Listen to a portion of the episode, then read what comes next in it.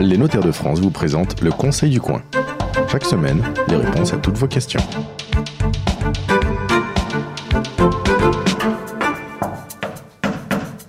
Bonjour à tous et à tous. Le Conseil du Coin, la radio du Conseil du Coin, c'est la radio des notaires. Nous répondons à toutes vos questions. Les Français aiment le neuf. 125 000 logements neufs ont été réservés en 2016. C'est une augmentation de plus de 20% euh, C'est une hausse qui traduit un véritable engouement pour le neuf, mais il y a un certain nombre de choses à savoir et vous êtes assez nombreux à ne pas vous y retrouver. On a reçu pas mal de questions sur notre euh, mail euh, conseil du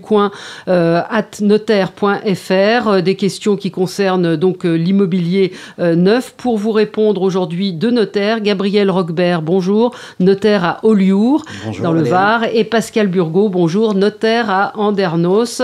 on a une première question de Étienne qui nous écrit de Brantôme. Quand j'ai signé un contrat avec le promoteur, j'avais des plans. Or, sur le projet d'acte de la vente, je vois qu'il y a eu des modifications sur le plan de mon appartement. Est-ce que c'est normal? Alors au niveau des, des, plans définitifs, il peut y avoir quelques légères modifications, mais il ne faut pas que ça remette euh, l'économie générale du contrat et l'économie générale du projet. Euh, si euh, au lieu de trois chambres, vous n'en avez plus que deux, effectivement, ça va remettre votre projet en cause. Donc ce doit être des modifications tout à fait mineures. Ça arrive, c'est courant ou pas? Ça arrive fréquemment, par exemple qu'on monte une petite cloison pour cacher un radiateur ou que le compteur électrique ait pu être déplacé pour des raisons pratiques et que du coup ça déplace certaines choses. D'accord, mais, pas des grandes surfaces ni des. Ça ne doit pas toucher la surface au-delà d'un certain minimum, euh, d'un certain maximum, pardon, et ça ne doit pas euh, affecter euh, considérablement la nature de notre projet. D'accord. Perrine de Duras nous appelle et nous envoie, pardon, à, nous envoyer un mail. Dans le projet d'acte, je vois que le promoteur ne me garantit que 95% de la surface. Je suis un petit peu surprise parce que j'achète un appartement à 7000 euros du mètre, je perds 3 mètres carrés, ça fait une perte de 21 000 euros. Qu'est-ce que je peux faire? Déjà, à 7000 euros du mètre carré, elle doit acheter effectivement un bel appartement dans une belle région. Donc, on comprend qu'elle sera attentive à ça. Mais il y a forcément une tolérance puisque c'est de la vente sur plan. Euh, la tolérance, elle est d'un vingtième, c'est-à-dire 5%. Euh, et il faudra donc effectivement, elle pourra avoir des actions si cette tolérance n'est pas respectée, mais c'est des actions assez compliquées qu'elle entamera avec un avocat si elle ne trouve pas une conciliation avec le promoteur. Car je crois que les promoteurs sérieux, lorsqu'ils s'aperçoivent qu'il y a une différence, c'est qu'il y a eu une contrainte technique. Et à ce moment-là, c'est de leur intérêt que de dédommager, ou en tout cas de proposer une solution à leur, à leur acheteur. Oui. Vous voulez ajouter quelque chose, euh, Maître Burgot? Euh, non, qu'il y a effectivement trois actions possibles. Mm. Que la plus simple, euh, c'est l'action en garantie de contenance, qui est celle dont tout le monde a déjà entendu parler et qui consiste à obtenir une réduction du prix qui est proportionnelle à la diminution de surface constatée.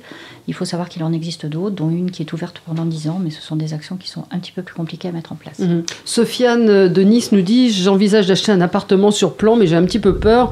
Euh, si le promoteur dépose le bilan, est-ce que je suis euh, garanti euh, que l'appartement sera terminé ou comment ça va se passer? Oui, alors on peut rassurer Sofiane parce que mm. les, les promoteurs ont dorénavant l'obligation de souscrire ce qu'on appelle une garantie financière d'achèvement. Euh, moi, j'ai pour habitude de dire à mes clients, si votre promoteur fait faillite, le banquier paiera pour lui. Pratiquement, c'est comme ça que ça doit se dérouler. C'est-à-dire qu'une eh, banque se porte caution pour le promoteur. Mais en même temps, est-ce que l'appartement sera terminé ou on rembourse? Comment ah, ça, se passe? Ça dépend euh, des cas ce, sera, alors, il y, y, a effectivement euh, deux types de garanties, mais principalement, la garantie, elle est une garantie de bonne fin de travaux et de livraison de l'appartement. Oui, d'accord. Mais c'est euh, ça arrive souvent ou pas des promoteurs euh, qui font faillite C'est beaucoup arrivé dans les années 70-80, mais principalement parce qu'il n'y avait pas l'obligation de mettre en œuvre une garantie financière d'achèvement. Euh, avec les nouvelles lois, ça devrait arriver de moins en moins. Oui, et puis les promoteurs en général, il y a un certain nombre de gros promoteurs qui trustent le marché et il y a plutôt de la sécurité. Jean-Pierre de Morlaix nous dit le promoteur cherche à me rassurer. Il me dit que je vais avoir un étalement du paiement au fur et à mesure de l'avancement des travaux de l'immeuble, mais mon appartement est au dernier étage. Ça consiste en quoi?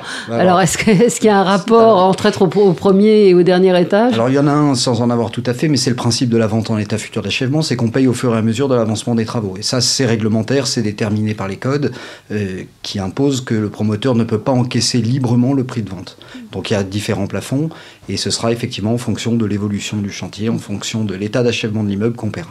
D'accord, de l'état d'achèvement de l'immeuble. Mais si je suis au premier étage, je vais payer avant Alors, il peut, celui où tout le monde paye en même temps. Il peut, y avoir dans certains contrats des paiements intermédiaires qui disent par exemple achèvement du plancher haut du premier étage, achèvement du plancher haut du troisième, etc. Donc oui, il pourra être concerné en fonction de l'état d'avancement des étages. Oui. En tout cas, ce qui est important, ce que j'ai envie de, rajouter, ce qui est important, c'est que, euh, et c'est souvent ce que je dis à mes clients, si, euh, pour ceux qui jouent au poker, c'est que la différence, c'est que on paie pas pour voir, on paie après avoir vu. Donc il est très important de se rendre sur place et de pouvoir euh, vérifier euh, de visu que les travaux ont bien été effectués. Ça fait partie des garanties. On parlait tout à l'heure de la garantie bancaire d'achèvement ou de remboursement, mais il faut également s'impliquer personnellement dans le projet et être et être vigilant. Alors ça rejoint un petit peu la question suivante de Malika de Mulhouse qui nous dit j'ai trouvé un appartement à acheter sur plan dans mon quartier. On m'indique une date de livraison dans deux ans. Est-ce que je suis certaine, est-ce que je suis réellement certaine que l'appartement sera livré à la date indiquée? Donc ça fait partie de la vigilance qu'on doit avoir euh, par rapport aux promoteurs et l'avancement des, travaux, mais c'est vrai qu'on peut s'angoisser. On vous dit deuxième trimestre, est-ce qu'on est garanti de ça, Maître Burgot? Alors, euh, il y, a, deux choses différentes. Il y a d'abord euh, Malika qui fait référence à, un contrat qui ne serait signé que dans deux ans parce qu'une livraison supérieure à deux ans, ça me semble un petit peu extraordinaire. Ça serait plutôt le contrat qui serait signé dans deux ans. il faut savoir que ce sont des cas qui sont prévus par la loi, puisque selon la date à laquelle euh, le contrat va lui être proposé à la signature, elle va s'engager financièrement un petit peu plus ou un petit peu moins. C'est-à-dire que si c'est un, contrat dont la réalisation peut être très rapide, elle aura un dépôt de garantie de 5%, alors que si c'est un contrat qui est au-delà de deux ans, elle n'aura pas du tout de dépôt de garantie à verser.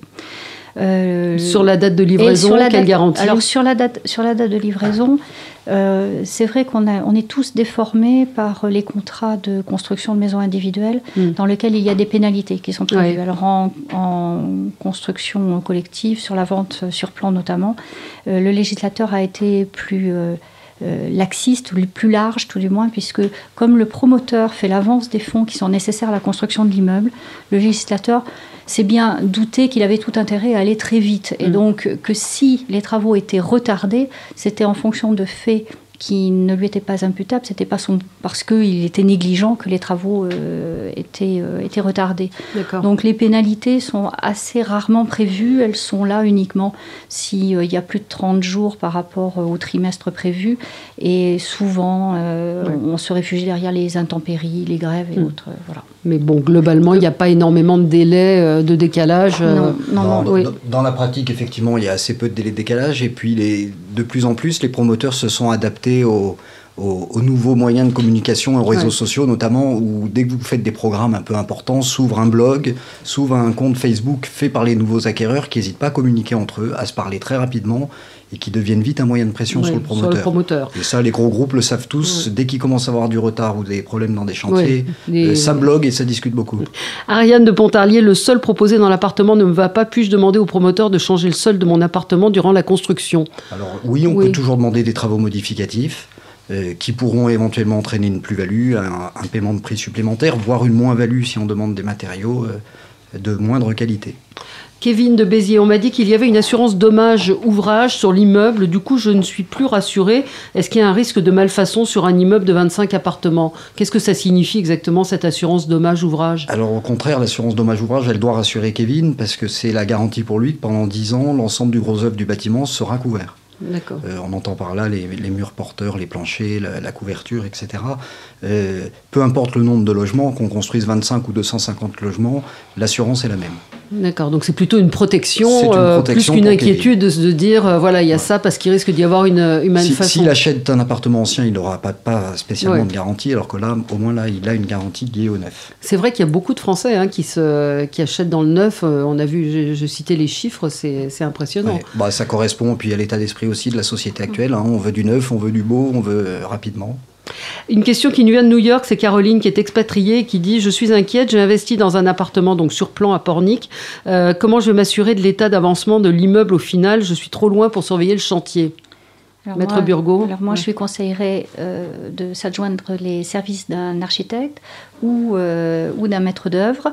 Euh, alors l'architecte est toujours maître d'œuvre, alors que le maître mm. d'œuvre n'est pas toujours architecte. Dans les deux cas, c'est une personne avec laquelle elle va signer un contrat.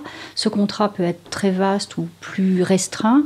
Il peut aller de la surveillance des travaux ou simplement sur la livraison du bien. Le, ça peut être une somme, ce mm. contrat est assorti d'une somme forfaitaire ou proportionnelle au montant des travaux que la personne a à surveiller pour le compte de la cliente. Ça peut aussi être une, période, une personne de confiance euh, ah, si elle a. ça pourrait être un mandataire, bien entendu. Ça pourrait être un mandataire. D'accord, mais en principe, euh, je ne sais pas ce que vous avez dans votre pratique. Est-ce qu'il y a beaucoup de, problèmes avec la construction du, non, pratiquement, et notamment avec les, gros promoteurs qui interviennent dans la plupart des chantiers, mm. il y a assez peu de soucis et ça se fait souvent de manière euh, convivial. C'est-à-dire qu'ils ont pris aussi l'habitude de faire des pré-réceptions euh, qui sont internes. Euh, le promoteur fait la pré-réception avec, euh, avec les différents corps de métier avant même que de faire venir le client qui va réceptionner son appartement. Merci à tous les deux. Si vous avez d'autres questions, je vous rappelle que vous pouvez retrouver les notaires un petit peu partout en France le premier samedi du mois. C'est le Conseil du coin. Vous pouvez avoir tous les renseignements sur le site du, du Conseil du coin et puis nous envoyer vos questions au mail suivant conseil du coin at notaire.fr. C'était le Conseil du coin avec les notaires de France. Pour poser vos questions, rendez-vous sur la page Facebook du Conseil du coin.